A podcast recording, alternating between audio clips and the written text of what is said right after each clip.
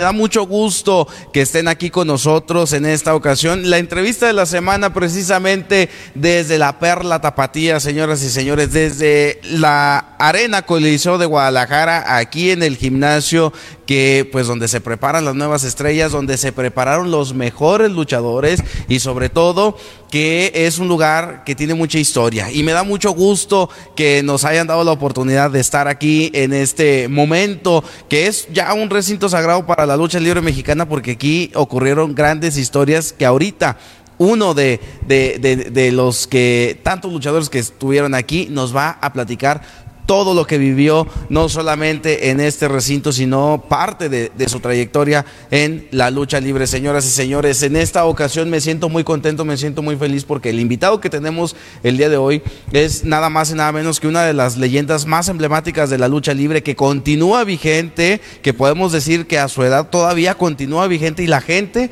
lo respeta, la gente lo quiere y la gente le reconoce todo lo que ha hecho a lo largo de su trayectoria. Cerca de de festejar ya 50 años como luchador profesional y el día de hoy vamos a platicar nada más y nada menos que con Daniel López el satánico, un maestro de la lucha libre a quien le doy la más cordial de la bienvenida, maestro satánico. Muchas gracias por no, al contrario, muchísimas gracias. Buenas tardes, noches, se puede decir así en ese sentido. Sí. Y pues bien agradecido que vengan desde la Sultana del Norte para entrevistar a un servidor. Estamos pues dispuestos, ustedes preguntan, yo contesto. Y díganme, ¿qué quieren saber de, de satánico que no se sepa? Pues imagínense de 50 años, ¿qué no podemos hablar de, de, Daniel López, el satánico, y sobre todo desde este lugar, maestro, que una gran historia, ¿no? Exactamente, tú lo acabas de decir, precisamente en este, en este recinto aquí, ahorita porque ya está el, este, el ring, pero antes la colchoneta era de, corrida completamente. Aquí nacían las futuras estrellas de la lucha libre, aquí nació satánico. Okay. Aquí nació satánico Aquí debuté en esta arena emblemática, Arena Coliseo de Occidente, y me trae grandes recuerdos y gratos recuerdos sobre todo porque el maestro don Cuauhtémoc Velasco Vargas, alias el Diablo Velasco, fue considerado durante mucho tiempo el hacedor de estrellas, el hacedor de campeones. Y no, de, no olvidándonos de precisamente de tu tierra, Monterrey, don Rolando Vera. Mientras don Rolando Vera, Monterrey, sacaba cinco luchadores, el Diablo Velasco, el Diablo Velasco sacaba 12 o 15 luchadores. Era una competencia que había, ¿no? Y creo que aquí hay lágrimas, hay sudor, ¿sí? Hay recuerdos muy, muy tristes y hay otros muy alegres, porque de mi generación, que fue del 73, ya de nada más lo que estoy hablando, ¿eh? ya del 73. Historia pura. Pero eso fue cuando ya casi debuté yo, entonces quítale para atrás, cinco años. O sea, casi, casi yo vine a dar aquí. Tengo todavía mi, mi tarjeta de, de, admisión, es del 67, porque en ese tiempo Alberto Muñoz ya fallecido, eh, iba o fue a competir a los, para a ver si se clasificaba para los Juegos Olímpicos del 68. Entonces estamos hablando, fíjate que yo de aquí llegué aquí en el 67 más o menos. ¿Y cómo llegó el satánico aquí a la Arena Coliseo. Bueno, antes de hablar de su llegada a la lucha libre, cuéntenos dónde nació, eh, cómo fue su infancia, qué recuerdos tiene, quién era Daniel oh. López. Yo soy precisamente de aquí de la ciudad de Guadalajara, del barrio de aquí de Analco, de, bueno, el barrio de San Juan de Dios, pegado a Analco, ¿sí? y mis raíces son completamente de extracción humilde. Mi madre fue padre y madre para un servidor y para mis hermanos, era mi hermana y mi hermano, mayor que yo y mi hermana menor. Y entonces, este, pues había que, pegarle al, al, trabajo. Yo estuve aquí, fue muy conocido aquí en Guadalajara, la ciudad de los niños del padre Cuellar, del, del padre Roberto Cuellar. Era como una especie de asilo y había internos y externos. Nosotros, mi hermano y yo éramos de los externos, íbamos a estudiar en el día y salíamos los demás se quedaban ahí de noche. Ahí fueron mis inicios, hice la primaria, la primera parte de la secundaria y párale ya, porque había que llevar algo para comer, ayudar a mi madre. Y bueno, ahí va precisamente Daniel López, nada de satánico, la persona, ¿verdad? y buscando trabajos y el primer trabajo de un servidor y con mucho orgullo los digo los que voy a mencionar fue chalán de albañil fui chalán de albañil que por cierto eh, pues ahora es muy delicadito yo no me pusieron a echarle cemento seco al, al enjarre que estaba para las banquetas el, el, filo de la banqueta y me dijo el maestro me dio cruel para mí porque nunca le caí bien y me dijo tállele con la mano tállele tállele pues me quemó.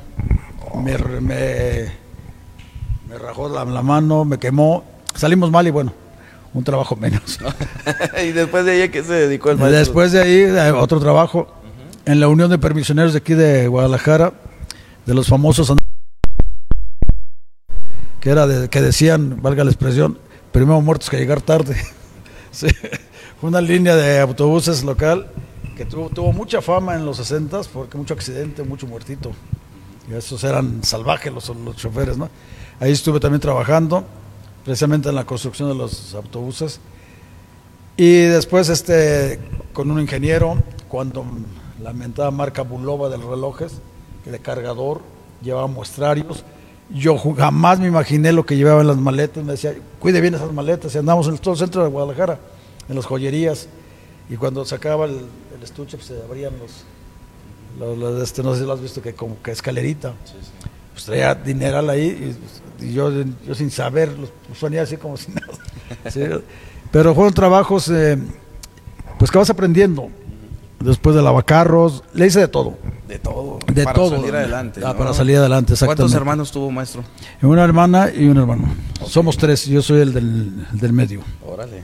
Sí. Y le tocó salir para al frente junto con mi hermano, que todavía trabaja y todavía uh -huh. está activo, que bueno, ¿verdad? hay que mantenerse en forma.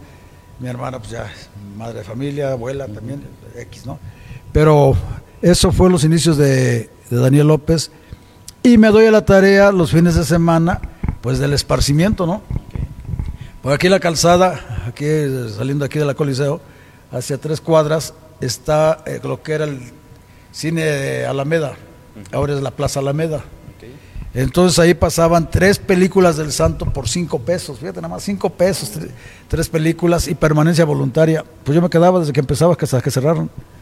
Ya no alcanzaba camión para irme a mi casa, que vivíamos en la colonia Chapalito, en una huerta con mi, con mi abuelo, y me iba caminando, todo lo que es ahora Avenida Vallarta, y me iba caminando y pensando, como la, recordando las películas que acababa de ver yo del Santo, y decía, si yo fuera luchador, yo agarraría al santo, lo agarraría así, lo agarraría así, así, así, asado. Y mira lo que son las cosas. Me doy a la tarea de buscar a la edad de, iba a cumplir los 15 años, de buscar precisamente dónde entrenar lucha. Yo ya en ese tiempo me hice muy adicto a las revistas, las de box y lucha, Nocao al gusto, revistas algunas que ya, ya desaparecieron. Okay. Y el periódico La Afición, y hablaban otro luchador más de, las, de la escuela del Diablo Velasco, el Diablo Velasco aquí en Guadalajara. Me doy a la tarea de buscar y fíjate, yo en ese tiempo empecé a trabajar con una tía mía, me salí de la escuela por la necesidad de ingreso monetario y mi mamá me mete a la, la tienda de una tía, aquí en lo que es ahora Fábricas de Francia, en Pedro Moreno, 330, Pedro Moreno 333, no se me olvida, y acabo de pasar hace pocos días ahí, digo, híjole, aquí estaba yo, aquí me la pasaba. Estaba ahí, era, ella tenía venta de vestidos de novia, primera comunión, 15 años, todo ese tipo de cosas, y entré como chalán, barriendo y trapeando el local. Y con eso me gané el, la confianza de mi tía y después le hice hasta de modisto, fíjate, es lo que no sabe la gente, el satánico casi casi que modisto. Modisto, imagínese. En el sentido de que ellos, como estábamos en medio de, de los portales y en la, esquina estaba Vestidos América, Almacenes América, Vestidos de Novia también, era la competencia. Entonces arreglaban muy bonitos los aparadores y acá mi tía pues no había economía tampoco para poner. Y un día que le digo, tía, ¿por qué no me da chance de arreglar los aparadores? No, no, no, no, no, ¿qué pasa? Vas a ensuciar los vestidos, es una tela muy, muy, muy delicada. Total, la convencí y ándale que va pegando y en, tenía yo ideas, uh -huh. ya para ese tiempo yo creo que fueron ideas muy, muy, muy modernas. Puse una forma, de una forma le podía hacer de aquí, que no la vayas a maltratar. Y pues sí se, se compusieron las ventas. Y con el tiempo ya estuve ahí, estuve ahí con ella. A los tres años me hice cargo de la tienda. Me dejó al frente del- de la caja, al frente del, de contratar personal. ¿sí? Y sí, sí, fui de buena. Yo creo que sí tenía, ahora sí, Visión. Visión. Espíritu. Esa, esa es la la palabra, Ajá. visión. Y sí, y tan, tan- tan tenía visión que me dijo, tú te contratas a las empleadas, pues las contrataba a mi gusto. Sí, Pues sí, ¿no? ya vas para arriba a los 15, 17 años. Cuando yo estoy a punto de cumplir los 17, pues entonces ya veo yo dónde entrenaba el Diablo Velasco y es, fíjate nada más lo que son las cosas. Yo estoy en Pedro Moreno 333 y él a, a tres, tres cuadras y media en López Cotilla y Maestranza. Me parece que es, ahí estaba, en un edificio, el segundo y el tercer piso de él. Ahí, ahí entrenaba el Diablo Velasco, fui di con él, ahí me inscribí. Ahí- ¿Recuerda ese primer día cuando llegó ahí con el Diablo Velasco? Sí, cómo no, claro que sí. ¿Cómo fue, maestro? Porque el profe era una persona súper, súper, súper estricta. Si tú llegabas al su gimnasio y te asomabas, lo primero que te decía, ¿qué quiere? No quería ver, ¿qué quiere? Váyase, lárguese. Te corría, te corría. Y así a la gente, porque era privado bueno, exclusivamente, no, aquí no es exhibición. ¿sí? Solamente el, aceptaba al, al- al alumno. Y llegué y le dije, buenas tardes. Mm, era seco, muy seco el profe, muy estricto. Para sacarle una sonrisa, no, hombre, olvídate. Se batallaba. Sí, era gordito, güero, colorado, pero cuando se ponía más colorado porque ya estaba que ya. Cuidado, ¿no? Ajá. Y ya le pedí informes, ya me dijo cuánto. Mira lo que son las cosas. Yo empecé pagando 60 pesos al mes. Órale. 60 pesos mensuales es lo que pagaba yo. Y empecé, empecé, empecé el primer año, me, me fui allí, me fui, me fui, me fui, me fui. Y ahí fue donde surge mi generación, que fue muy fructífera. Y que a paso del tiempo, él lo dijo, esta es la segunda, porque nosotros fuimos la segunda generación de cuando él se instauró como maestro de lucha libre. Ok. ¿Quiénes eran los que formaron parte de su segunda generación, maestro? Bueno, mira, está el Gran Cochís, Águila India, César Curiel, este José Hernández el Monarca, eh, Manolo Virgen que luchaba como Soldier Blue, otros que son eh, el Crazy 33 que se fue a, a Ciudad Juárez, Américo Roca, Franco Colombo, es Astral, Sangre India, este, los Dinamita, 100 Caras, Máscara Año 2000, Universo 2000, Asesino Negro, Mario Alcalá, Juvenal, o sea, y, y su hermano, los dos hermanos Alcalá, El Demonio Blanco, Pantera Azul. Bueno, éramos 60 elementos, Órale. Éramos 60 elementos, ¿sí? Ok. Y aquí precisamente, aquí en este en esta colchoneta, porque está cambiada nomás la, la, lone- la loneta, Ajá. pero sigue siendo la el tablado es el mismo de esos años. Y aquí nacía precisamente el futuro luchador.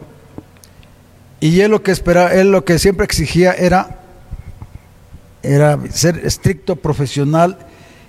Él daba siete clases al día, desde las 7 de la mañana hasta las 10 de la noche. Era su última clase de 9 a 10. Entonces prácticamente se la pasaba él aquí, su escritorio estaba ahí en esa esquina, y ahí se la pasaba. Y su clase te la tenías que aprender cada día.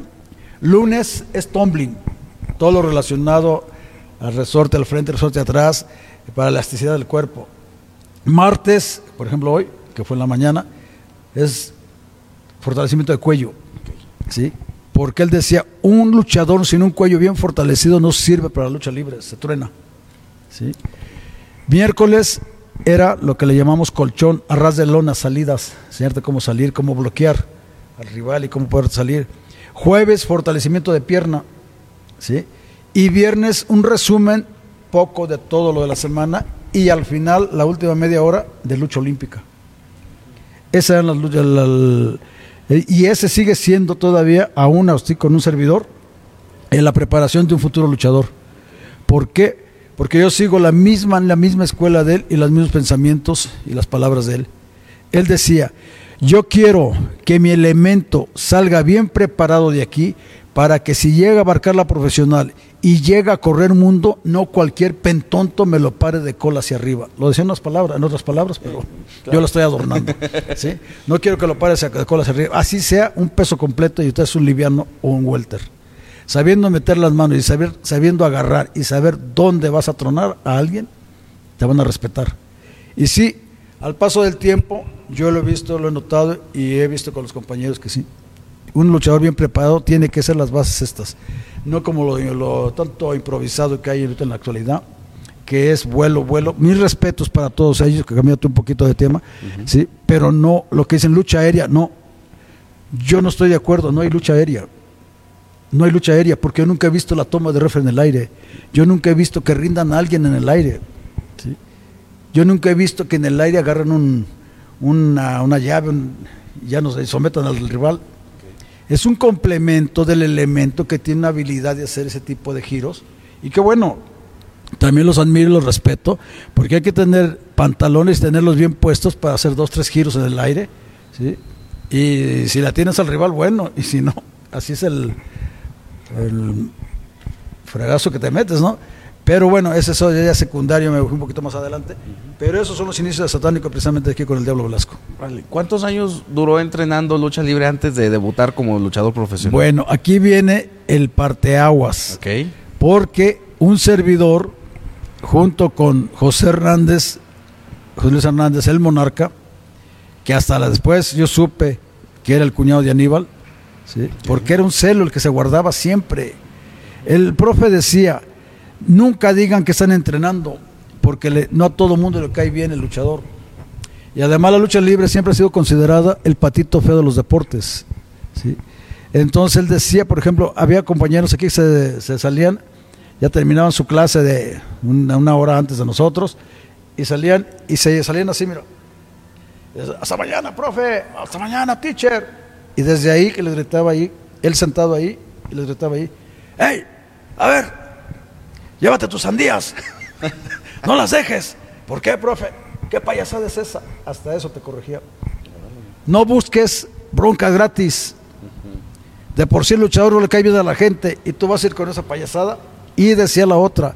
Y otra cosa, jóvenes, en su colonia no anden diciendo, no anden divulgando que están entrando lucha, porque sí van a encontrarla. Y gratis. y si tienen la suerte, van a lastimar a una persona.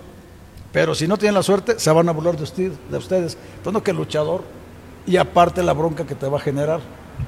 Nos, advertía de todos los, los, bienes y los males de que te lleva todo esto, conlleva este deporte, ¿no? Ese tiempo más cerrado. Ahorita está más abierto todo por la televisión, por el internet, todo ese tipo de cosas, ¿no? Y cosas más eh, que antes eran tabú en la lucha libre, pues quedaron a la luz pública a veces porque la gente quiere, eh, quiere ver si es cierto o no es cierto.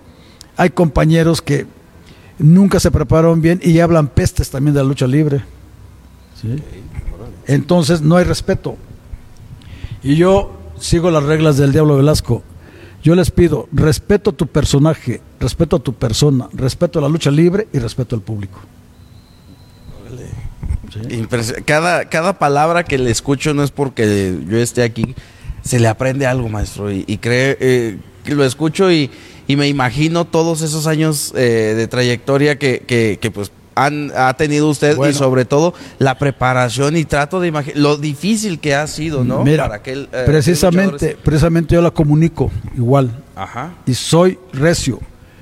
Soy like, se puede decir así, pero cuando se empiezan a salir del barco, les empiezo a apretar porque no quiero tampoco, esto no es la militarización, esto no es cosa de militar, no, no, no, pero sí enseñarlos a hacer. Tener disciplina. Desde, disciplina y respetar desde amateur su profesión. Te voy a contar nada más esto, nada más para que te des cuenta. Nada más en la clase mía, en mi turno, éramos 60 elementos. Era el boom el Diablo Velasco en ese tiempo. Todos querían entrenar. Todos querían con el Diablo Velasco. Y, ojo, él desde las 7 de la mañana estaba en la, la cortinilla, en la puertita de la allá de abajo de la cortina, él estaba ahí parado. Antes de las 7 estaba así, viendo todos los que bajábamos de la calzada. Y de, cuando llegamos a la esquina, ya le veía la sonrisa. No le hacía así como estaba gordito él. Le daba gusto que madrugaras a entrenar. Y ya sabía eran 30 elementos que venían en la mañana a entrenar, entre ellos yo me colaba de vez en cuando. Y bueno, ya, se cerró. El que llegó, llegó y el que no, ya se chingó, así decía. ¿sí? Le sé por qué, y a otros le chiflaban desde aquí. Profe, ábranos. No. Al otro día les decía, oiga, profe, ¿por qué no me abrió? ¿Por qué? Pues, llegué cinco minutos. No. Te tienes que enseñar a ser responsable. Y por respeto a los que llegan temprano, por eso. La si tú ves más cerca que ellos. Claro. De ahí empieza la disciplina. De ahí empieza la disciplina. Y ahí te va la otra. Cuando estábamos aquí, ya entrábamos, de allá sube con nosotros, decía, cinco minutos para que se cambien. Todos aquí nos cambiamos. Y como en la escuelita, este pasillo es de aquí hasta allá, él estaba al frente. Y nos, nos, hacía tomar distancia. En serio, en serio. Eran dos filas las que nos ponían, dos filas de 15. Así, y así estábamos. Y con perdón de las cámaras, lo que decía. A ver, muchachitos, chuladas. No sea chuladas, fue su palabra de él. ¿Zurrados y miados? sí, profe. En serio. Bueno, no quiero que al estar caliente, era nomás el calentamiento, saliera a correr al interior de la arena, 10 vueltas al interior y 4 de escalera subir y bajar. Ese es el calentamiento. No quiero que estén interrumpiendo que voy al baño. Ya, y todos salimos. Y él iba por salía y atrás de nosotros, y nos iba viendo, nos iba viendo. Él no hacía todas las, todas las vueltas, pero nos iba viendo, nos estaba observando. Y ahí de aquel que se salió un poquito, te decía, ya no quiero, hable, lárgate a tu casa. Vete a tu casa. Oiga, pero vete a tu casa. Yo aquí huevones no quiero. Desde ahí empezaba la disciplina. Y te iba forjando carácter. Te iba forjando carácter. Y aparte de eso, cuando llegábamos, luego, luego aquí a la lona, todos aquí, hincados así, en cuclillas aquí, y ya empezaba la clase, vámonos, ya sabías quién. Y la única forma que nos dirigía el cambio era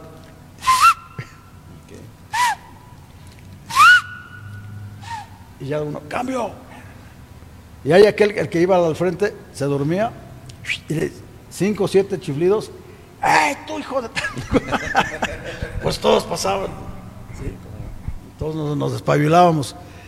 Una ocasión estábamos en descanso, del minuto de descanso de la rutina, y César Curiel, ya fallecido, pues descanse, papá de Neutrón, vio al profe sentado en el escritorio y todos estábamos y le dice, oiga, profe, y dice el profe, mm, ¿qué quieres? Y todos vamos a ser luchadores profesionales. Y dijo el profe, ¿cuántos son? Somos 60. Perdón. Nomás de ahí nos vio a todos, estábamos la fila aquí y acá de este lado. Y dijo desde ahí, 10. Y todos volteamos a vernos unos a otros. Bueno, ¿qué será? Sí, es verídico esto. Ahorita te digo que a mí me trae esos recuerdos grandes. Y todos, ¿cómo que 10? Dice César Curiel. ¿Y los demás? Y de esos 10, ya no le dijo de los demás, y de esos 10, 5 van a llegar y se van a quedar arriba. Y de esos 5, 3 van a lograr el estrellato y uno se va a ir. Yo iba a cumplir 18 años, porque estaba a punto de dar mi servicio militar. Como joven te rebelas ante todo, ¿no? Y ya empezaba la juventud a ser un poquito rebelde. Y yo entre mi mente dije, ay, pinche viejo payaso. Pues sí, porque eres, a veces quieres no, no respeto y dices, ay, chinga, pues está loco. Pues. Como que de tantos nomás van a quedar dos de tantos.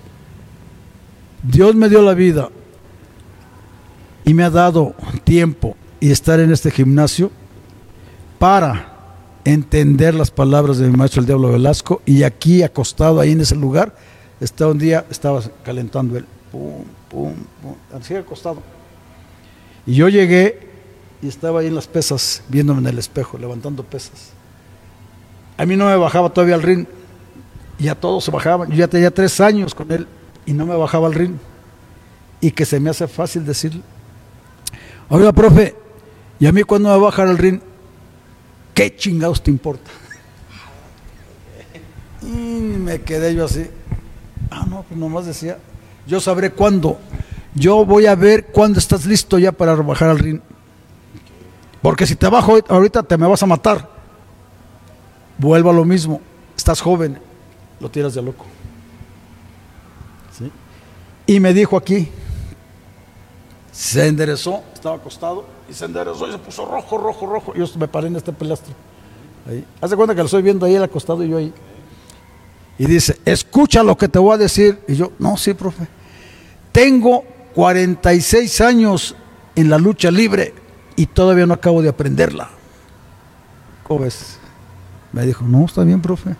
Y tú, que tienes tres, tres años en la Olímpica, ¿ya quieres debutar? Estás pendejo. Me dijo así. Me quedé yo de a seis. Dije, 46 años. Pues déjame decirte, yo ya tengo, voy a cumplir 50 años de profesional, ya superé la etapa que él estuvo, pero él como maestro y yo como luchador. Y tengo más de 22 años al frente de los entrenamientos del Consejo Mundial de Lucha Libre. ¿Sí? Entonces, ahí es donde digo, no, sí es cierto. Todavía no se termina de aprender. Todavía no lo acabo de aprender. Porque él decía, si tú debutas escondidas mías, porque lo esco y sí lo hice. La lucha libre es como una cadena que vas engarzando, vas engarzando, vas engarzando y es tan enorme como tú quieras. Es el aprendizaje. Ahora salgo de esta manera, salgo así. Pero si te conformas en engarzar, la cadenita va a ser así. Porque andas luchando aquí, aquí y allá. Hasta ahí llegaste. Y no vas a pasar de perico perro. Ahí me corrió, me corrió cuatro ocasiones de aquí del gimnasio. ¿Por qué lo corrió? Porque era una chulada de, de alumno. Junto con el monarca. Ok. Nos tachó y nos dijo, y con Américo Roca, nos dijo así, éramos algo serio. Entonces es que estás abriendo la, juventud. Sí, claro, otro, otro tipo de, de aquí carácter. adelante, ¿no? aquí a dos cuadras, estaba la zona roja. Okay. Gimnasio nocturno, le decimos nosotros. ¿Cómo no? Sí. Entonces era la época de las vedettes. Sí. Empezaba Lin May, Gloriela, La Morena, Fanny Dixie, Lorena Montana. Bueno, ¿por qué te cuento todo Una eso? infinidad. Sí. Rosy ella- Mendoza, Rosy todo. Mendoza, esos empezaban aquí, eran las estrellas. Vale. Y aquí estaba dentro, aquí estaba todo lleno. Que antes podemos decir que eran los cabarets y. sí, y los todo cabarets eso, de ¿verdad? lujo, sí, y donde bailaban ellas las, las, las vedettes, vedettes. Y los domingos en las funciones, los domingos aquí en las funciones, las dos, tres primeras filas eran de pura, de pura vedette y sus ballets. Ah, órale. Sí, y venían encopetadas, y como así, y vestidos de noche, largos y abiertos de aquí, y se sentaban y toman. chamorro, chamorro, ¿Cómo pues. no? Y bueno, pues estaban. Y es cuando surgieron en ese, en ese momento, el monarca debuta, pues tipo, él, no mi tipo de hombre, hago la aclaración, ¿no? era mi amigo, Claro. ¿sí? de tipo, luego surge el faraón, Carlos Plata, este David Apolo Curiel, que por cierto tuvo una, muerte- una muerte muy fea, precisamente uno de los, yo creo que ya lo sabe la gente, ¿no? Precisamente por lo mismo, porque el luchador era muy asediado por las bailarinas. Y aprovechaban las revistas de lucha para sacar reportajes bailarina-luchador. La bailarina del momento aquí, que del Afro Casino, que Luna de Miel, que no sé qué, que sé qué, me han platicado. ¿eh? Me platicaban, me platicaban de todo eso. dejamos. Me platicaban de esos, de esos, de esos centros de esparcimiento. ¿sí? Y este y de ahí surge, surge precisamente eso, el, el enlace luchador vedette y causaban admiración los reportajes. ¿sí? Pues el atractivo de la mujer y, en ese momento y el luchador del, mo- del momento, pues era un boom en ese, en ese, en ese aspecto. Y a lo que voy, que me- a mí me corre cuatro ocasiones el, mi maestro, el Diablo Velasco, porque tanto el monarca como un servidor y Américo Roca, pues si- siendo jóvenes nos dimos a la tarea de ser nocturnos. ¿sí? Y entonces ya no veníamos a entrenar. O entrenabas o dormías. En, ¿sí? Y luego como que se hace costumbre. ¿sí? Como que se hace costumbre. Para no ser muy cansada en ese sentido, en ese sentido, llegamos al momento de que me dijo, cuatro ocasiones me corrió y me dijo que no servía para esto. Yo no hacía caso, le pedía disculpas, que esto, que... La última que ya lo enfadé, lo enfadé, me paró en seco, estaba al mediodía, a las dos de la tarde, el entrenamiento y llegué yo. Que me acaba de parar como a la una. Fíjate nada más que vida, ¿no? Y voy entrando y desde aquí tenía todo su grupo y me paró, ¡alto! ¡Ahí quédate! ¡No te muevas! Y todos voltearon así. ¿Y ustedes qué ven? A lo suyo. O sea, que era estricto. Y llegó, fue hasta ahí conmigo, ya empezaba a tener mal su cadera, ya caminaba de ladito. Y me dice, ¿qué quieres? Ah, profe, quiero que me des chance, mira, que discúlpame, ex- tú no sirves para luchador. Hubo una cosa, unas palabras que me dijo en ese, cuando estaba insistiendo, que me dijo, no sirves para luchador, eres nocivo para mis elementos. Y fue una palabra que me, se me hizo muy como sucio, no de algo así, dije, ¿cómo nocivo? Eres nocivo para mis elementos, lárgate, no te quiero ver. Y me di la media vuelta y me taladró. Yo en ese tiempo vivía aquí en el Hotel Avenida. Sí, ahí estaba yo. Me- yo me salí de mi casa y todo. Estuve tres años fuera de mi ¿Por qué casa. salió de su casa? Por problemas, ya sabes, y aparte por gusto también. Te- ¿Podemos decir que parte de la rebeldía que usted tenía? Sí, sí, sí. Ok, sí, sí, ok. sí, parte de eso. Porque también La salí, mal- juventud. salí mal con mi hermano, ¿verdad? Y entonces, la que sufrió fue mi mamá, porque, y yo muy orgulloso, pues me salgo. Fue muy difícil en esos momentos porque te cambia todo. Te cambia todo y aparte la situación económica no era muy buena con nosotros en ese sentido. Te vuelvo, yo, vengo, yo vengo de extracción humilde y pues yo anhelaba, anhelaba tener cosas bien. Y ahora Total. va- se valía por usted mismo, ¿no? Sí, sí, sí, sí. Y bueno, llegaba a darle un poquito más el resumen de esto. Llega el momento que un día amanece y me quedo pensando yo, bueno, toda mi vida me lo voy a pasar así.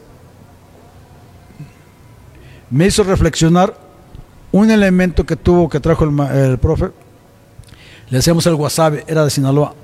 El wasabe, que fue Mister México, fisicoculturista. Y entrenó, pero no, no explotó en la lucha libre. Y él me dijo, no, yo también fui así, así, así, asado, hasta que llegó un momento que dije, no, pues ¿qué voy a hacer de mi vida? Yo cuando me metí a las pesas y mira, y ganó un concurso de Mister México. No me acuerdo cómo se llama, se apellidaba Flores, pero no me acuerdo, le decíamos el wasabe. Estaba bien, bien, bien, bien dado. E inclusive le imp- lo- la revista Lucha Libre cuando lanzó la convocatoria para Mil Máscaras, él estuvo Participando. eh, seleccionado, lo seleccionó a él, a- al otro este que se apellidaba Galindo, Santos Galindo, sí, que fue Mil Máscaras por un mes o una semana, algo así, Antes de... de Mil Máscaras, porque no dio el ancho, y se, fueron- se fijaron en este muchacho, el Diablo, Diablo Velasco lo propuso, tampoco pegó, y pues, le tocó a Mil Máscaras, que es el actual. Órale. Eso sí, pocos lo sabíamos. ¿eh? Es ah, bueno, para, que veas, para que se den cuenta. ver. Va a ser tendencia esta información en redes, ¿eh? Sí, ah, qué bueno, para, para que lo vea Mil Máscaras, que diga, uy, este sabe más que yo. no, con todo respeto por el señor. ¿Cómo no? Era para él ya, o sea, era para él el personaje. Y me doy la tarea de decir, no, pues esto no es para mí. Fue cuando tuve un cambio. Regresé con mi tía a trabajar. Regresé con mi tía aquí en Pedro Moreno 333 a trabajar. Me admitió, me dijo que sí, pum, pum, pum, pum. Y eh, completé el... Ya para eso tenía tres años y me aventé casi que tres años más, dos años y medio más Órale. Dos años y medio más me aventé ya aquí con el Diablo Velasco hasta que llegó la oportunidad porque Ray Plata, Luis Castañeda Ray Plata que era el matchmaker de aquí tenía visión el señor, mucha visión para el elemento. Entonces empezaron las matinés aquí en el Coliseo Olímpico lo que es hoy el Centro Joyero aquí a un lado de San Juan de Dios. El Centro Joyero era en la- el Coliseo Olímpico Municipal. Y el profe agarró como tenía un puesto en el Regiduría de Deportes de aquí de Palacio Municipal dábamos exhibiciones de lucha en las colonias más conflictivas para fomentar el deporte. ¿sí? Entonces él era director de algo de ahí, el profe. Y a, raíz de eso le dieron el gimnasio este, que está aquí en, la- en el mercado de Bastos, y luego el gimnasio del Río de Janeiro, el gimnasio de aquí del, que te digo, el Coliseo Olímpico Municipal. Empezó a hacer funciones, pero aquí la función era a las seis y media de la tarde los domingos, y las matinés eran las 12 del día. Y Ray Plata dijo, bueno, te llevas unos de aquí y tus muchachos nuevos para que los vayas fogueando. Y de ahí fue donde surge la nueva, la segunda generación luchística del Diablo Velasco. ¿Y, y quién lo bautizó a usted como el satánico? Yo solo, yo solo me bauticé. ¿Ah, sí? Yo solo me bauticé porque yo debuto precisamente y me dice el promotor, ¿con qué eh, debuté a escondidas del Diablo Velasco? Y me dice, ¿y usted quién lo mandó? En Ciudad Guzmán, Jalisco. Pues el monarca, José Luis Hernández, el monarca. Pues vístase ya, porque sigue. Y ese día se presentaba Huracán Ramírez y Gori Casanova. Y Tony Cárdenas, eran de México. Era Huracán Ramírez y el matemático. Yo no sabía que era su tío, tío y sobrino. Y yo voy en la semifinal mano a mano con un mentado saeta negra de manzanillo. Y a mí, así, así, como, como diciendo, ponte el pañal y súbete. Me mandó el monarca, tú vete, échatela. Que... Le digo, pues no tengo nada. Me prestó su equipo, el, el monarca. Debuté con el equipo del monarca, con las zapatillas del monarca, con la máscara del monarca. ¿Y qué, qué nombre? Pues, ay, tú ponte el nombre que tú quieras. Cuando yo llego, pues llego enmascarado. Pero fíjate lo que es la, la ignorancia de lo que es el luchador. Esto lo voy a decir en este caso, porque me dice, te bajas de la central, te vas unas cuadras ahí, y donde está una señora con un fogón ahí vendiendo eh, este, gorditas, ahí está la plaza de toros, ahí te metes. Pero ponte la máscara dos cuadras antes. Fíjate nomás la, la idiotez de un servidor. Yo voy y mi maleta fue de las bolsas famosas aquí de Guadalajara, de esas de... ¿De, de, ¿De huevo? no, no, no, no, no. De, de, de papel, pero como cartón, con el hilo verde, que un hilito verde ahí. Esa fue mi, mi maleta, era mi Samsung ahí de ese tiempo. Y ya me llevé y me prestó todo el monarca. Cuando me el voy y llego y paso primero y le pregunto a la señora, estaban unos comensales ahí y le digo, oiga señora, ¿les cuántas quiere? Le dije, no, no, no, una función de lucha libre. Ah, pues aquí, aquí súbase, ahí está, aquí está la plaza de toros. Ah, y me regreso y se me quedan viendo los que estaban okay. y me voy atrás de una camioneta y me pongo la máscara me pongo la máscara y vuelvo a pasar buenas noches, buenas noches. okay. y todos este payaso ¿qué, qué, qué? pues sí viene a preguntar y luego se ya, ya lo entro yo para eso ya había visto las películas de Huracán Ramírez entonces imagínate el impacto que me causa verlo en persona en vestidores a una distancia como aquí donde está la cámara que era el señor Daniel García Daniel García uh -huh. sí okay. Sí, llegué yo y le dije, órale. El equipo del Monarca era azul. Uh -huh. ¿sí? Y yo iba con el nombre así, a ver qué nombre me pongo. Cuando llega el promotor me dice, ¿y usted qué está haciendo aquí? No, pues vengo por este el fulano de tal. No sé, me acuerdo cómo se llamaba el otro. ¿Usted sabe cómo iba él? No, pues no. Revancha super libre contra Saeta Negra. Ah, pues no sé. Ahí mandó el monarca. No, no, no, no, no. Lárguese, usted no sirve. Me dio coraje. Una cosa que el profe, el Diablo Velasco, nos siempre se inculcó ya en la profesional, nos dijo: nunca se dejen ridiculizar con el, con el rival, nunca se dejen humillar. Bueno, entonces la cuestión fue así en este sentido, que ya lo convenzo, que pues ándale, pues ya vístase. ¿Y con qué nombre lo voy a anunciar? Yo estaba enajenado con la película, la primera de la serie de James Bond, el 007 contra el satánico Doctor No. Una película que duró en el cine Reforma aquí de Guadalajara, atrás de la UDG, 36 semanas, pues yo la vi como 70. pues me encantaba la película, claro. y sobre todo cuando que el reloj, que, uh -huh. que después el santo también, Luis, santo llamando a demonios, sí. todo este la, la, la, la, todo lo que tenía de, de fábula la, las, las series, ¿no? Así como el satánico, así el satánico. Pues órale, ya súbase. Subo, no, hombre, pues iba verde. Y el señor. A pesar de ya haber tenido tantos años sí, pero entrenando. Es, es muy diferente uh -huh. la lucha olímpica okay. a la profesional. Ya. Y es otra condición. Okay. La lucha amateur es una esa base pura fuerza y condición. Y la lucha libre, si te sientes agitado, pues te bajas y agarras aire. Uh -huh. ¿Sí? Así de fácil. Okay. Pero para que sepan la gente y las nuevas estrellas que no es nada más eh, no, pasársela ya, ya, ya entrenando. Me subí, ya. Y, no, no, ya porque subí y entrené dos semanas, tres semanas, ya puedo debutar. No, es así, ¿verdad? Menos en un mano a mano. No, menos en un mano a mano. Total, el, entro yo y el señor, yo creo que estaba cuarentón, uh -huh. pero era lanchero. Okay. Hasta le brillaba la piel de, Híjole. De, así, y corrioso. Y en la pura toma sentí el agarrón del señor. Y yo me quise, ay muchacho. Y entrando, entrando, me bajó, me tiró hacia. Y yo, más amateur que profesional, me pongo en cuatro. Cuatro es así. Y el señor se monta en ancas en mí y me nalguea. Y oí yo, escuché a la gente que se rió, pero por madre. No, hombre. Me acordé del Diablo Velasco. Como los caballos desde el rodeo. Lo aventé, me le fui a golpes, le abrí la, la boca eh, le dice al otro el pelo largo, le dice al rey, quítame este pinche loco, perdón por la expresión, y el referee me agarra, déjalo, y le meto un codazo y le vuelve un diente. Ah, tuve, un, tuve un debut muy espectacular. Ok, ¿y ¿Sí? después qué pasó? Total, me descalifican en dos caídas al hilo. Porque en la segunda caída lo descalifica. Descalifícalo este desgraciado. Pero el otro señor estaba curioso. Y en la segunda, entrando, entrando, que me descuenta. Pero pues juventud divino tesoro. Yo traía condición, pero te digo que yo era más amateur que el libre. Y le di una, la segunda, la segunda revolcada que le doy. Y me descalificaron dos al hilo. Y me acuerdo bien que el referee me dijo, bájese, lárguese. Ah, pues me largo. Cuando voy pasando, yo creo que la aprendí como rudo, porque de dónde, así, como literal, como te digo, me metieron una, una sandía completa. Me caí todo. Queda todo enfrutado. En serio, como era el corredor, corredor para entrar a los vestidores, o los, bueno, los toriles, y me aventaron una sandía completa. Cuando yo entro, ya estaba Huracán poniendo su, la capa, y me dice, muchacho, así hablaba. Pues, ¿qué te pasó? ¿Andas vendiendo fruta o qué? no, señor, es que, ah, pues, ¿qué hiciste? Ya cuando dice, ah, ya se fue. Total, entra el promotor ¿Quién dijo que lo mandó? El monarca. Pues aquí me dieron mis 120 pesotes de mi lucha. Aquí tiene su lucha y aquí tiene su pasaje. Lárguese, no lo quiero volver a ver en mi vida. Lárguese de aquí. Dijo, ya, ya era costumbre, pues el profe me corrió, que no había corrido el promotor.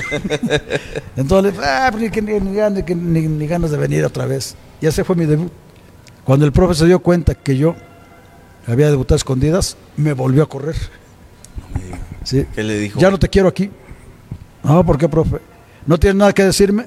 No. No. ¿Y no? Así ah, que no tiene nada que decirme. Ok. Entonces ya no te quiero aquí. Ya no te puedo enseñar nada. Ya debutaste, ya eres profesional. A la ching. No, profe. Y me retracté. Le... No. ¿Por qué me echas mentiras? Y así, no, profe, es que pues así, pues es que tú no me das luz verde y acá todos mis compañeros, toda mi generación está luchando. Él luchaba en el Batán, empezó una y luego después los traían las, las, placitas que te dije y los remataba aquí.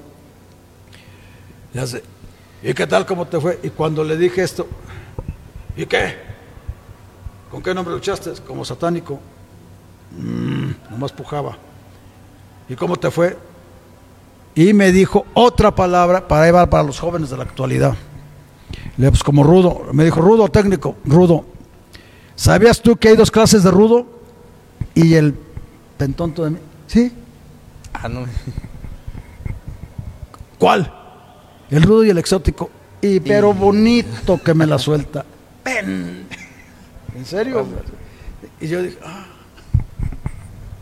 escucha lo que te voy a decir, Abrón. Hay el rudo que sale del vestidor al ring y en el pasillo la gente se empieza a reír de él. Y arriba del ring hace reír a la gente. Se le acaban los recursos y se baja y ataca a su rival contra el público para llamar la atención. Es el rudo de rancho, es el rudo de pueblo. Y hay el rudo que sale desde el vestidor y va al ring y en el pasillo y la gente se enardece le empieza a mentar esto, aquello, aquello, y hace toda su lucha, se desarrolla adentro del cuadrilátero, llamando la atención. Esos son los rudos, de, de veras, son los rudos verdaderos. ¿De cuáles eres? Le dije, no, pues de estos. ¿Por qué? le platiqué la anécdota del... Y fue la primera vez en, cuatro años, casi cinco años que duré yo con él, que esbozó una sonrisa conmigo. Y eso... Le dije, profe, es que tú has dicho que nunca nos dejemos humillar. Era su orgullo. Por eso él decía, yo quiero que mi luchador, cuando salga profesional, sepa meter las manos para que no lo paren de cola hacia arriba, se sepa defender. Y yo creo que eso le cayó bien a él. Me dijo, ah, muy bien. Y eso me valió para que me considerara a los 15 días en un programa aquí en, el Coliseo Olímpico Municipal. Y mira cosas ironías de la vida. Yo aquí no le sufrí el preliminarismo. Compañeros que debutaron de mi generación mucho antes que yo, ya con dos o tres o cuatro meses de ventaja conmigo, en primeras, y a mí me debutaron en tercera. Y en menos de un mes ya estaba en semifinales. Y en menos de tres meses ya estaba encabezando cartelera en, el Coliseo Olímpico Municipal. Mi padrino de alternativa en la primera estelar que yo tuve fue Septiembre Negro. Don Vic Amesco, en paz descanse, que estaba en su apogeo. Y mis rivales fueron El Vengador y Alberto Muñoz, campeón mundial welter y estrella de la Arena México. Cuando yo me vi programado, me dijo Rey Plata, muchacho, fíjate con quién vas el domingo. Pues yo me buscaba abajo, siempre. Tercera, tercera. No, no, no señor Plata, no sea. ¿Cómo no? Fíjate bien. Sonso, era su palabra de él. Que voy bien. No dormí. No dormí. Dije, no, pues ¿qué voy a hacer yo con esos señorones? Y así estuvo la cuestión. Fue un debut. Tuve muy buenos consejos de don Picamezcua. Me llevó, me guió bien. Y me dijo, muchacho, si quieres algo en la lucha, supérate. Nunca dejes de entrenar. Siempre busca, busca, busca, busca. Y mira lo que son las cosas. Él fue mi padrino de alternativa de mi primer estelar, ¿sí? aquí en el Coliseo Olímpico. Y de ahí di el brinco para acá, a la Coliseo, porque aquí no entrabas tan fácilmente. Los del Diablo Velasco fueron entrando poco a poco, poco a poco. Y aquí me debutan a mí en una tercera, a mí, en una lucha tercera. Y me decía Rey Plata, tú tienes algo, muchacho. Estaba completamente verde, pero me decían que yo tenía algo. Ya empezaba a engancharme con la gente, así la gente conmigo. Y la cosa fue, y te decía esto de Picamezcua, fue mi padrino de alternativa y una ocasión ya el señor ya grande, muy grande, muy grande, me lo encuentro en la, aquí, la, aquí la abajo y me dice, hola paisanito, hola don Vi, ¿cómo estás? Oye, estás en el gimnasio, ¿verdad? Le dije, sí. ¿Me das chance de venir a levantar pesos? Pues siempre le gustó el levantamiento de pesos. Levantar pesos. Sí, don Vic, usted véngase. ¿Cuánto me cobra? Véngase usted, hombre.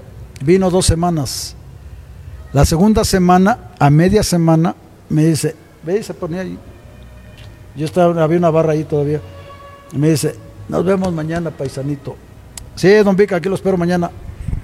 Me abres y le abro la puerta y se regresa. Paisanito, todas esas cicatrices que tienes tú, todas nuestras lesiones que tenemos, no te arrepientas de eso, ni te dé vergüenza.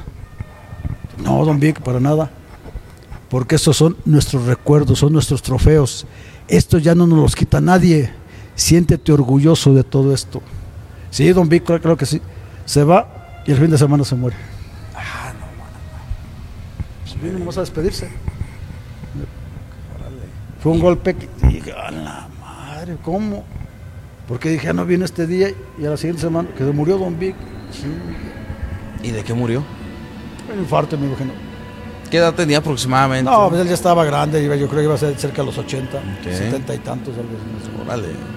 Y aparte que dicen que estaba malito. Y esos son los inicios de Satánico en la lucha libre. ¿verdad? Después de esto, aquí me estoy aquí como dos años y fracción. Y a México mandaban al luchador ya fogueado, después de tres años, tres años y medio, el- al nuevo luchador, fogueado pues para que re- representara bien la escuela del Diablo Velasco y la de aquí. Y Ray Plata me manda a mí a los dos años y fracción. Y desde ahí ya causé polémica con mis compañeros y con los veteranos. Como este mugroso, como este. Cosas bonitas que me decían, bien lindas. que por qué lo va a mandar, qué tiene, qué tiene, qué lo- Y así fue. Llego a México. Yo debuté un 2 de noviembre. No, el Día de Muertos. Ujú. 2 de noviembre. ¿Sí? Mi pareja en un martes popular de allá de, ¿De México? de México, mi pareja fue Uroquisito para enfrentarnos para Franco Colombo y Spider-Man, que falle- acaba de fallecer, este, ¿cómo se llama? Álvaro Meléndez. Ok. Sí, este, el- la Gacela, decían, fue, luchó como la Gacela, Spider-Man, y este, de los más caros del toreo, que anduvo ahí. Órale. Sí. ¿Y cómo lo recibieron en la Ciudad de México? No, pues eh, completamente desconocido. Sí, ya había perdido yo la máscara aquí con el, con el Vengador. Me presenté sin máscara. La gente, pues creo que más o menos, pero no me daban la oportunidad, me daban. Me costó casi cinco años pedir una oportunidad. Y esa oportunidad me la dio el señor Salvador Lutero II. En el Consejo Mundial, la en el empresa mexicana. de Mundial. Porque los fines de año a todos los de Guadalajara, Guadalajara, los de Monterrey, a los de cada estado los mandaban a pasar las fiestas navideñas. Entonces un día me manda a hablar el señor Luterot y me dice, pásale muchacho, estaba firmando unos papeles a su secretaria, siéntate, sin levantar la vista, siéntate. Cuando le entrego los papeles a la secretaria dice, con que tú eres el famoso satánico. Le dijo, no, señor, sí, ¿cómo no? ¿Eres famoso? No, señor, sí. ¿Eres muy famoso tú? No, señor, hágame la buena. ¿Eres famoso aquí en la oficina? Y eso se me quedó. El señor imponía, pero imponía. Dije, no, señor, sí. A ver, ¿por qué no te quieres ir a Guadalajara los fines de año? No, señor, es que el señor Ray Plata me dijo, vas a México, ¿sí? procura gustar y quedarte allá. Ok. Porque si te regresan, yo aquí no te voy a dar trabajo. Y le digo, señor Plata, si no la hago en México y me regresan para acá, ¿a mí no me va a programar? Y me dice, no. Le digo, ¿pero por qué? Porque si te regresan va a ser por malo y aquí tengo bastantes. Ok. Y se me quedó grabado eso. Sí, sí, sí. Se me quedó grabado. Por eso cada fin de año que mandaban cada quien a sus casas, yo me- no. ¿Y cómo se la pasaba allá en la Ciudad de México? Pues un día, un día no comí cuatro tampoco. Muy duro, muy difícil. Muy duro, muy difícil. ¿Dónde se quedaba en sus primeros días? Ah, ya rentaba. Ok. Yo ya debía seis meses de renta. Ok. Sí, llegábamos con una señora española. Ah, ok. Todo el elemento de Guadalajara llegaba a esa casa de huéspedes de ella. Y pues le caí bien y me decía, yo cada semana que luchaba, le daba la mitad de lo que yo ganaba. Y le decía, no, pues agárrelo, señora. ¿Cuánto te queda para comer en la semana? No sé, ¿cuánto te queda? A veces me, regresaba lo que yo le daba de, de abono. Ok. No, toma. Cuando te compongas me pagas. Se portó muy bien la señora Amparo Montes, homónima de la cantante. Esposa de Saúl Montes, hermano del Greco. Órale. No, no, no, te- tengo historias, fíjate. Una, una, sin duda, una historia no solamente por ser luchador, vamos a decirlo así, de provincia, que llega a la Ciudad de México y triunfa. Es algo, un proceso muy difícil. A lo mejor Sí. ahorita lo cuenta muy fácil, digo, Sí, mira, pero porque- le costó mucho, ¿no? Cuando el señor Lutero me dice que por qué no me quiero regresar, le digo esa historia del, del señor Ray Plata. Pues me dijo que no iba a programar. ¿Qué es lo que quieres? Me dijo. Una oportunidad, señor. Una oportunidad. El programador era Manuel Robles y Antonio Andere, el cronista de Levox, que yo no sabía que era el programador. Y al señor nunca le caí bien. Pero el señor Luterón me dijo, le hace, a ver, vamos a hacer una cosa. Estaba en su escritorio, en su oficina, le hace, ¿conoce los discos long play? Le digo, sí, señor. Pues vamos a imaginar que lo estoy sacando y hasta hizo. Y en ese instante hizo todos los papeles, aquí lo estamos poniendo. Agarro la aguja y empieza la melodía. Desde este instante empieza la melodía y la empieza a bailar. Y vas a bailar. Y si a media melodía tú te me paras, te me largas a Guadalajara y no quiero volver a saber de ti, piénsalo. Me quedo. ¿Te quedas? Ok. Avisa que te quedas. Fue mi oportunidad. Órale. Y de ahí ya no la solté y creo que no la he soltado todavía. ¿En qué año fue esto aproximadamente? Eso ya fue en los ochentas porque yo debuté aquí en, en Ciudad Guzmán el 17 de junio de 1973. Ok. Allá me mandan al casi en los 80, en el, 80, en el 79, casi el 80. Ujú. En los och- llegué casi en el 80. Órale. No, un poquito menos, el 78, más o menos como el 78, llego yo allá a México. Y me dan la oportunidad, que fue en los 80, que ya fue cuando yo des- despunto. Y empieza a despuntar el satánico y se Empieza empieza, a despuntar. a tener rivalidades Y importantes, y, ¿no? Claro, cantidad de rivalidades. Yo con todo, con todo mundo me, me peleaba, porque yo quería llamar la atención, quería que se fijaran en mí. Y yo creo que sí fue algo que interesó a mi empresa porque fui el del momento. Hubo, uno- hubo un momento, valga la expresión de la, de la palabra, la redundancia, que arriba de cuatro meses, diario, diario luchando. Entonces, una ocasión le digo a mi jefe, Paco Alonso, en paz descanse, jefe, tengo cuatro años, cuatro meses y fracción, que no descanso un solo día, dame chance dos días para disfrutar con mi familia.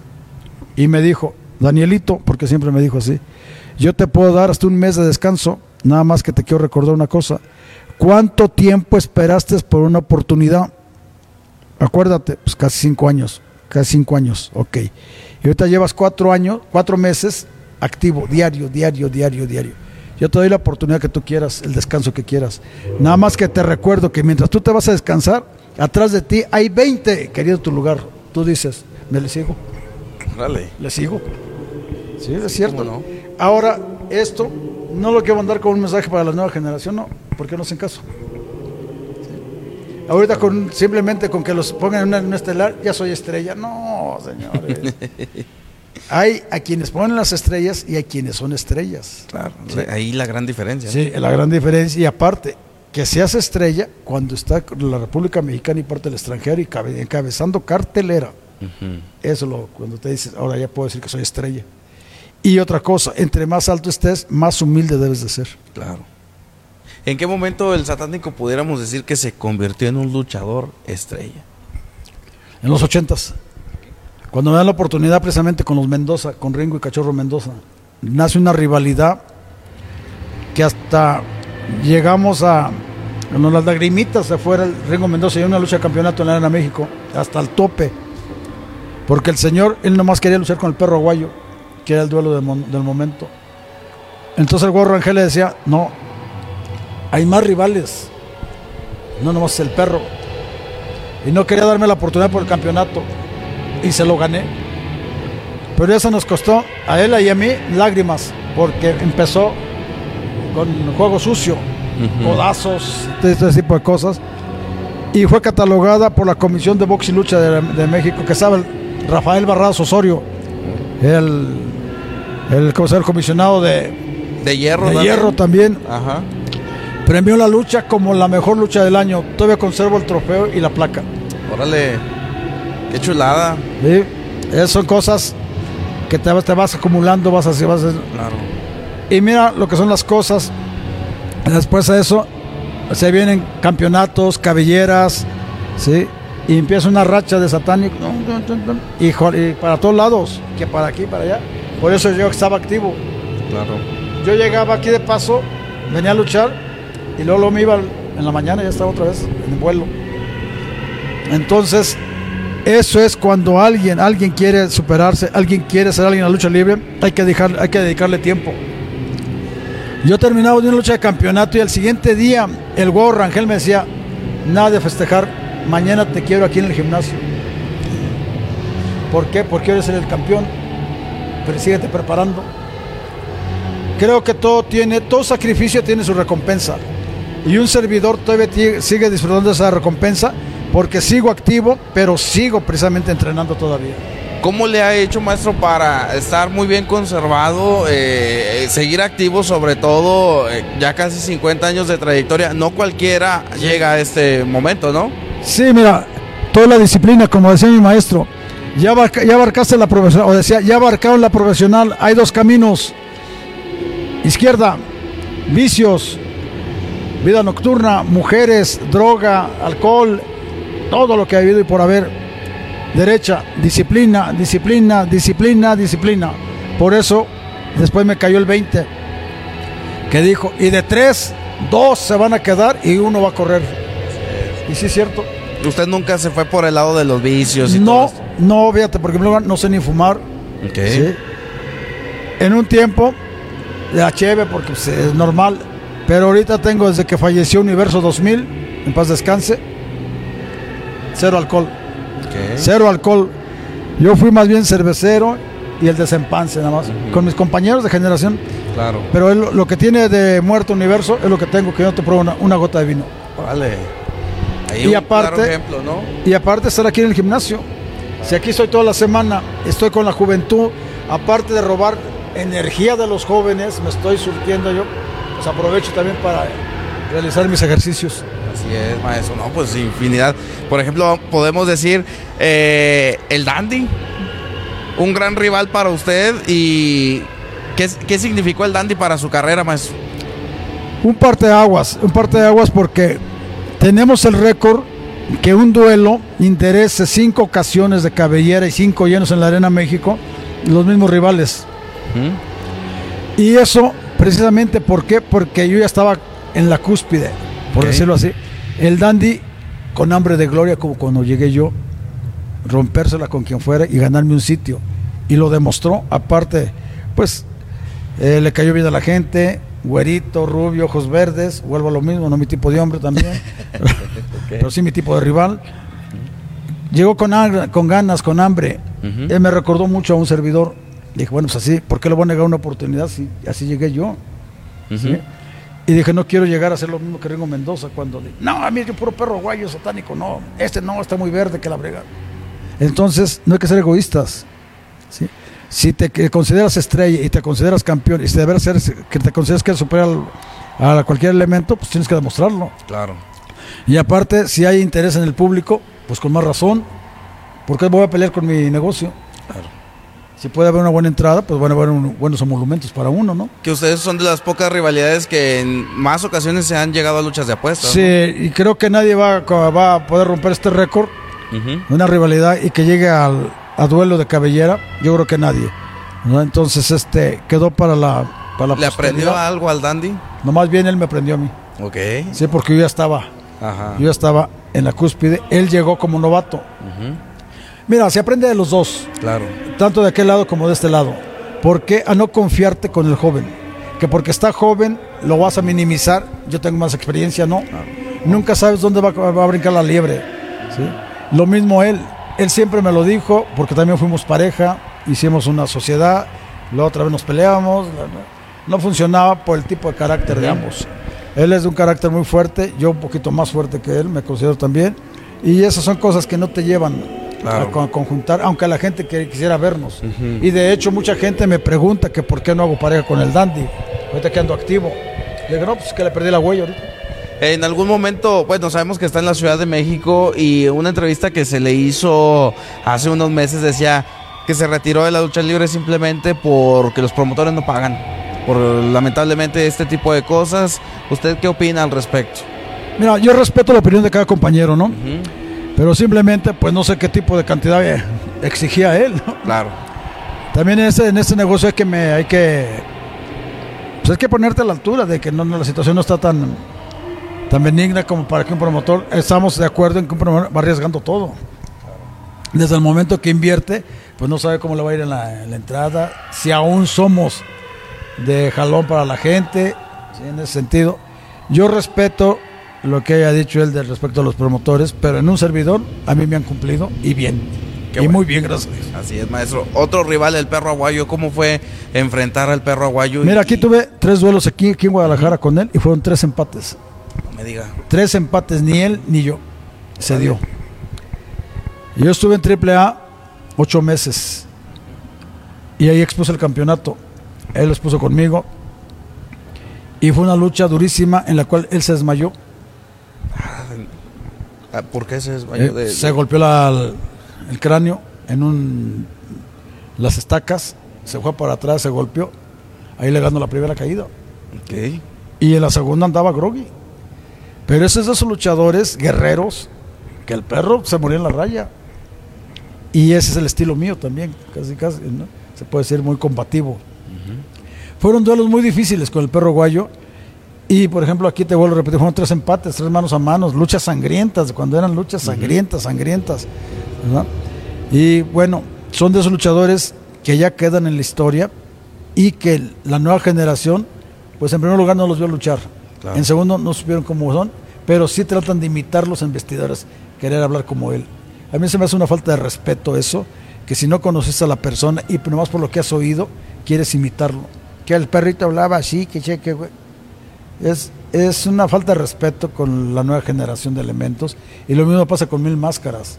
Lo quieren imitar cuando ni siquiera habían nacido, cuando ya Mil Máscaras era Mil Máscaras. ¿sí? Claro. Pero ahorita son tan insolentes ¿sí? y se la creen tan- tanto porque ahorita son luchadores de internet, no son luchadores de gimnasio. Como debería, normalmente No, no, no, debería pues es que ser. es así ¿no? debe de ser. Sí, así sí. debe de ser. Tienes que. En el gimnasio aprendes el ABC de la lucha libre. Aprendes el ABC de la lucha libre.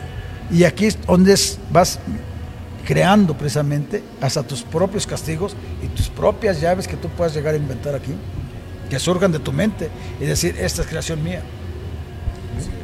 Entonces, ahorita lo más fácil del elemento, surgió místico, todos son místicos. ¿Por qué? ¿Por qué tienen que hacer? Místico empezó haciendo las tijeras al centro del ring, todo el mundo lo hace, todos lo hacen. ¿Por qué? Porque no piensan. ¿Por qué?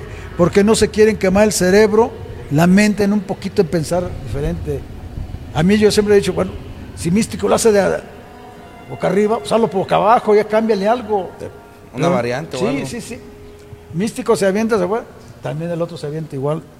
Está nomás viendo en la televisión que, que es lo que hizo Místico el viernes pasado para quemárselo. Ok. ¿sí? viven precisamente de lo que se están fusilando, no de lo creativo que sean. Que ahí podemos decir que, que de esto conlleva la, la falta de ídolos de la lucha libre hoy en día, que estamos carentes de superestrellas. Luchadores hay muchos, pero no todos son estrellas, taquilleros. Y, y déjame decirte también la palabra luchadores, has dicho. Sí, Ay, claro. luchadores hay pocos, hay mucho que está dentro de la lucha libre. Claro. Sí, sí, sí. Luchadores hay pocos, pero que se digan luchadores y conocedores en lo que es el arte de Gotch, como se le dice, no. Porque tú bajas al todo el que vuela, el que se avienta de tres giros, cuatro, cinco, seis, hasta del segundo piso que ahora se están aventando. ¿sí? Pero bájalos a ras de lona y no te saben salir. No saben salirse. Claro. El arte de la lucha libre es el llaveo contra llaveo. Sí, por eso el arte de Gotch. Que si yo veo, tengo que buscar, para acá me lastima, para acá, ah, por este lado. Hay que buscar, hay que crear. Que hace falta, ¿no? Ha- Hacen Claro. falta estas, esta, eh, que los luchadores se adapten a, a lo que es la lucha libre, que, que tengan estos recursos. Y aparte, que seas creativo, que traigas algo nuevo. ¿Por qué pegó Místico? Y Porque no, evolucionó, claro. evolucionó la lucha libre. Pero es un estilo propio de él. Y es un estilo que él impuso. Y ahora todos quieren ser místicos. Claro. Mira, yo estoy en la lucha libre, voy para 50 años. Y yo considero que si ya surge alguien que haga unas cosas diferentes a místico, le van a copiar lo mismo. Más nunca van a ser creadores. Nunca van a ser creativos. Precisamente, pues, eh, carentes de, de, de- de esto, de que... De ídolos. hay- hay- de ídolos, sobre todo. Carentes de ídolos porque no tienen recursos. En su generación, pues todos eran ídolos, tenían un La- estilo propio. Se puede decir que el 80% llegó a consagrarse. Claro. Y se, co- y se consagró como ídolos y como, ahora sí, eh, consentidos del público. Y desde la primera lucha hasta la Sí. lucha estelar, a lo que hoy en día, pues, Sí, si porque acaso... lo que mucha gente ahorita en la actualidad sabe, y menos esta nueva generación de fans, es que abajo también había luchadores que llamaban la atención. No, no, no des- despuntaron por X motivo, pero a la gente les encantaba ver. Aquí había un luchador local con mis inicios que luchaba como el águila tapatía, era un fenómeno. Y luego de aquí surge, después del Águila Tapatía, era un ídolo. El Águila Tapatía luchaba en las segundas y la gente se vivía. Haz de cuenta que estaba subiendo al santo. Y luego surge el solitario y la gente lo compra, pero tremendo, pues se fue para arriba. Sí, cómo no. Y así es como se van. La misma gente los va impulsando. Maestro, a estos 50 años de trayectoria, no me gustaría despedir porque ya tenemos como una hora aquí platicando. Fíjate que se me hace muy corto. Y sí, cómo no, y todavía me falta hablar de los infernales, su llegada al, co- el- al consejo, la triple A, el circuito independiente, más y más rivales, Sí, pero sí, sí. me gustaría que en alguna ocasión pudiéramos continuar con una segunda parte. Cuando ustedes gusten, yo estoy puesto y dispuesto. ¿sí? Y algún día, si estamos allá, andamos allá por el norte, pues también ahí, ahí nos de acercamos. Sí, ¿cómo sí, sí, sí.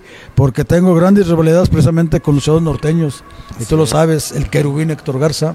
¿Cómo no? Tarzan Boy, Toscano, Así es. con Latin Lover, que también por ahí sí, tuvo... que fueron su que fueron su momento, los galanes, los Ah. adonis de la lucha libre, Hablar también de sangre chicana, otro de Nuevo otro de Laredo. Nuevo Laredo. Así es, de... Sí, de- para de- recordar así como lo dijo este Víctor, Latin Lover, en el programa de ah, Gustavo Adolfo Infante. El satánico me mandó por un tubo.